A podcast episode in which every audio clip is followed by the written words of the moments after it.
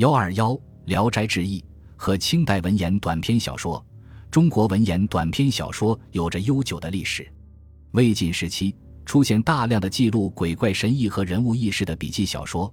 到了唐代，人们开始有意为小说，出现了具有现代意义的短篇小说《唐传奇》。宋元时期，以话本为主要形式的白话小说开始发展。文言小说创作虽然一直持续不断，作品数量也不少。但成就不大。明代文言小说一度非常活跃，出现了瞿友、简灯新话等作品。但就整体而言，文言短篇小说在艺术上仍没有太大的突破。直到清代《聊斋志异》的问世，蒲松龄创造性的继承了前人的创作成就，用传奇的手法来治怪，在对花妖狐媚之类故事的描述中，揭露和批判了不合理的现实生活。寄托了人们对美好生活和爱情幸福的渴望与向往，把文言小说创作推到了一个前所未有的高度。《聊斋志异》是一部文言短篇小说集，全书一共收录四百九十一篇作品，四十多万字。作者蒲松龄，字留仙，一字建臣，别号柳泉，山东淄博人。他出生在一个贫穷的知识分子家庭。父亲为照顾家庭，被迫弃入经商。受当时社会风气和家庭的影响，蒲松龄从小就热衷功名，希望通过科举来改变自己的命运。十九岁时，曾接连考取县、府、到三个第一名，轰动一时。但从此以后却屡试不中，蹭登科场。三十一岁时，因家计应聘入幕，在宝应、高邮县当了一年多募兵。后辞归返乡，设帐教书。在此后的四十年间，他一面教书，一面应考，但都没有结果，过着十年不知肉味的清苦生活。直到七十一岁的时候，蒲松龄才圆立成为一名贡生。四年之后便辞世而去。蒲松龄生活的年代是清代民族矛盾和阶级矛盾非常尖锐和激烈的时代，也是封建思想统治不断加强和巩固的时代。他的一生，代表了封建社会中许多中下层知识分子的一般命运。除一度游牧苏北之外，他一生大部分时间都生活在乡邑。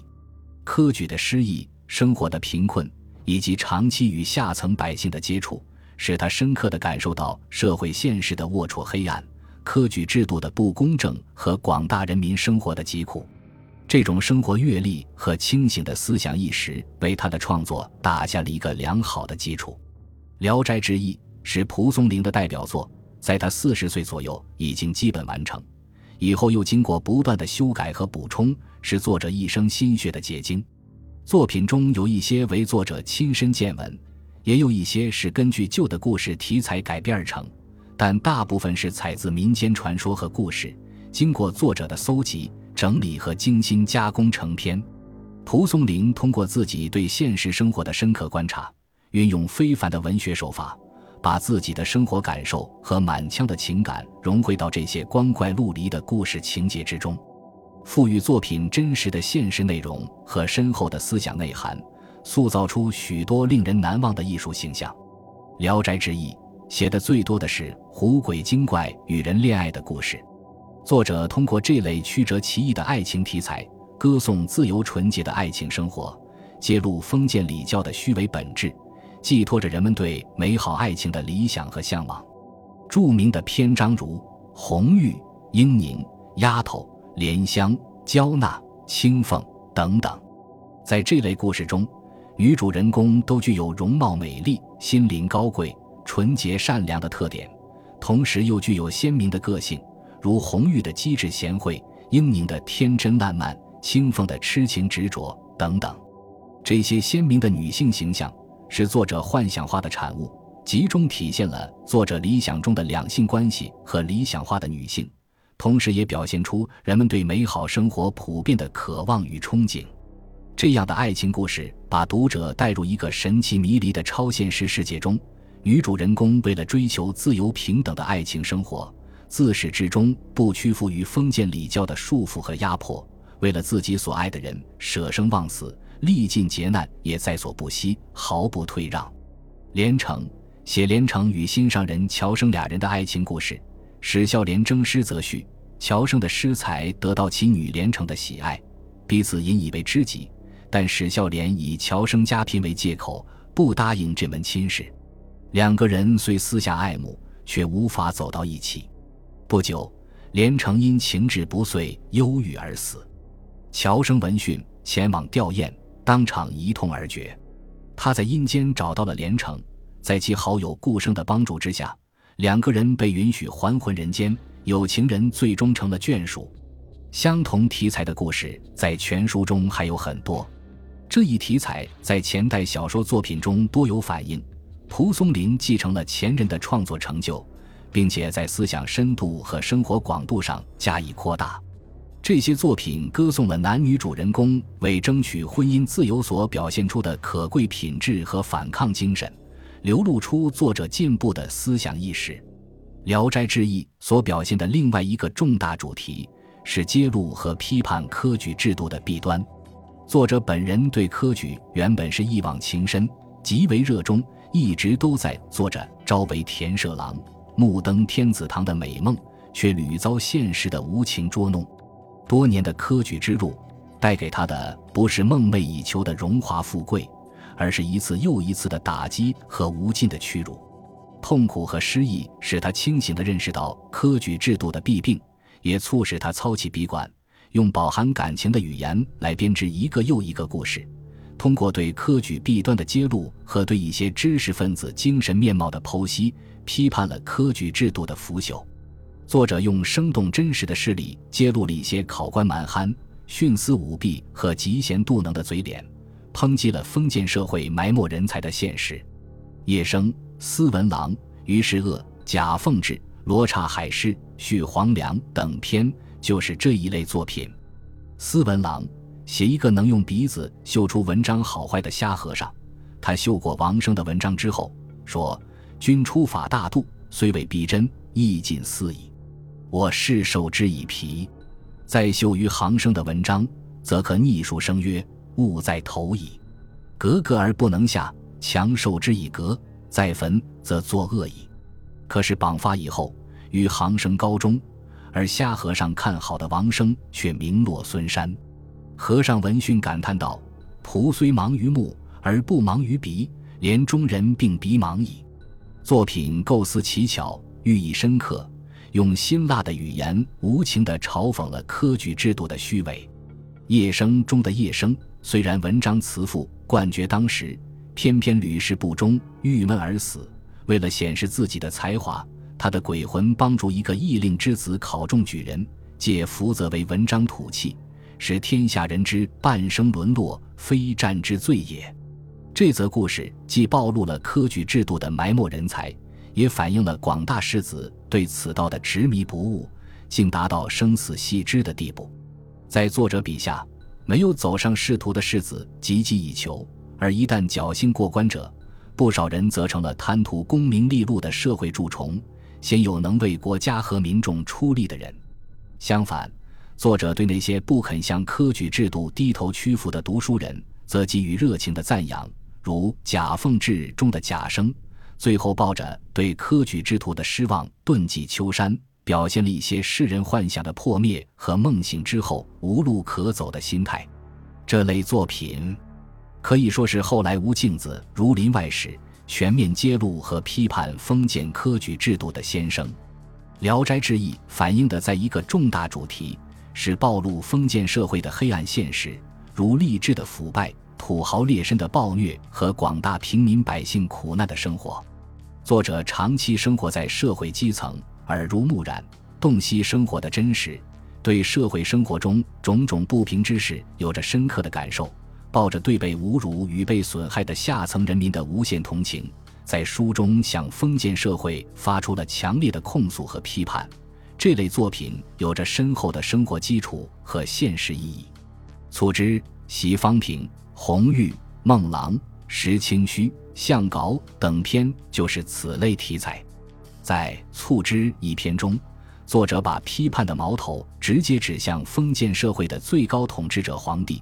通过成名一家的悲惨遭遇，有力地揭示出平民百姓生活痛苦和贫穷的根源在于统治者的剥削和压迫。由于皇帝爱斗蟋蟀，各级官吏竞相位上邀宠，借机盘剥勒索，致使每择一头，折清数家之产。皇帝一己之好，结果成了小民百姓家破人亡的灾星。成名一家就是无数受害家庭中的一个，因为交不上应征的蟋蟀，成名受尽官府的杖责，命将不保。后来白发用尽，终于捉到一只，不料又被儿子不小心弄死，真是雪上加霜。小儿自知闯下弥天大祸，悔惧交加，投井而死。程明一家陷入无边的恐惧和悲愤之中，夫妻相与，茅舍无烟，相对默然，不复聊赖。最后，程明的儿子之魂化为一只清洁善斗的蟋蟀，才挽救了一家人的性命。这只蟋蟀被献入宫中之后，得到皇帝的欢心，参与举荐的各级官吏也因此得到不同的赏赐。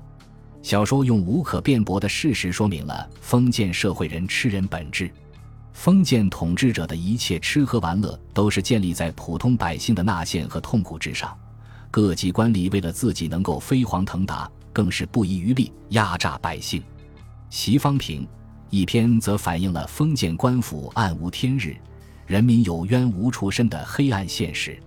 孟郎更直接地揭露封建官吏一个个都是嗜血如命、欺诈百姓的虎狼，在对统治者进行鞭挞的同时。作者也热情地歌颂那些敢于向恶势力做斗争的各阶层人物和他们的高尚品质。席方平为了申冤，历尽官衙和阴曹地府的杖笞巨解，绝不低头，直到冤屈昭雪。在这类反抗队伍之中，有不少是女性，这更增添了作品的闪光之处。《聊斋志异》还有一些很有教育意义的寓言故事，如画皮、黑兽。崂山道士等等，画皮一篇最为典型。它告诉人们，一定要通过现象看本质，绝不可被外表和假象所迷惑。故事广为传颂，深受人们喜爱。除此之外，该书还有其他方面的内容。《聊斋志异》之所以伟大，就是因为作品深刻地揭露了封建社会的本质，所反映的内容不仅是清初社会的真实写照。而且是对几千年封建社会的典型概括。作品所描绘的理想世界，寄托着广大人民对幸福生活的向往，这是作品深受人们喜爱的一个重要原因。《聊斋志异》的艺术成就是卓越的，它根植于民间文学的土壤中，继承中国古典小说的优秀传统，发挥作者的创作才能，成功的创作出这部划时代的伟大著作。为文言短篇小说创作树立了一个光辉的典范，在形象塑造、情节安排、叙事结构、语言运用等方面都有着独到之处。鲁迅先生在中国小说史略中对该书做了高度的评价，他说：“这是对该书艺术特征的一个全面概括。”《聊斋志异》艺术上的成就，首先表现在他成功的塑造了众多的典型形象。蒲松龄注意抓住人物的本质特征，倾注自己的爱憎情感，寥寥数笔就能把描写的对象栩栩如生地展现在读者面前。在创作手法上，作者最善于运用浪漫主义的艺术手法，发挥超人的想象力，把幻欲和现实巧妙地结合在一起，把现实与超现实的情节有机地叠加在一起，通过典型环境和典型事件来塑造典型人物。作者笔下的花妖狐鬼，作者多赋予他们以人的美丽容貌和性格，使他们具有追求自由、反抗强暴、爱憎分明的优秀品质，成为现实人生的理想化人物。同时，作者也适当的保留其原型的某些本性，使之具有超现实的本领，增加了艺术形象的可塑性。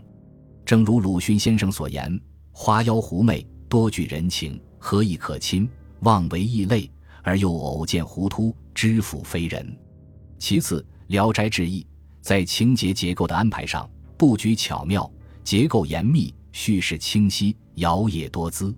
故事的叙事方式基本上采用短篇小说最常见的顺序方法，在故事的开头多用简洁术语交代故事的主人公以及事件发生的时间、地点。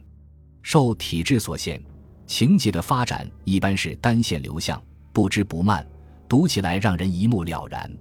但在事件的发展过程中，作者又尊重生活的真实，注意使用倒叙和插叙的方法，力求把事件的多样性和复杂性描述出来，使得故事本身如同现实生活一样矛盾冲突不断，增加了故事的可读性。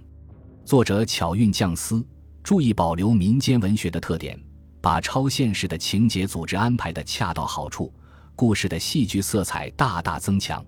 许多故事中的主人公，就是在激烈的矛盾冲突和戏剧因素的交织发展进程中，表现了自身的性格特点。读者在欣赏富有刺激性的情节的同时，也为主人公的性格和命运所打动，给读者留下难忘的印象。蒲松龄用传奇法而以志怪，这一艺术手法不仅表现在情节结构和叙事方法上，也表现在具体生活场景的描绘上。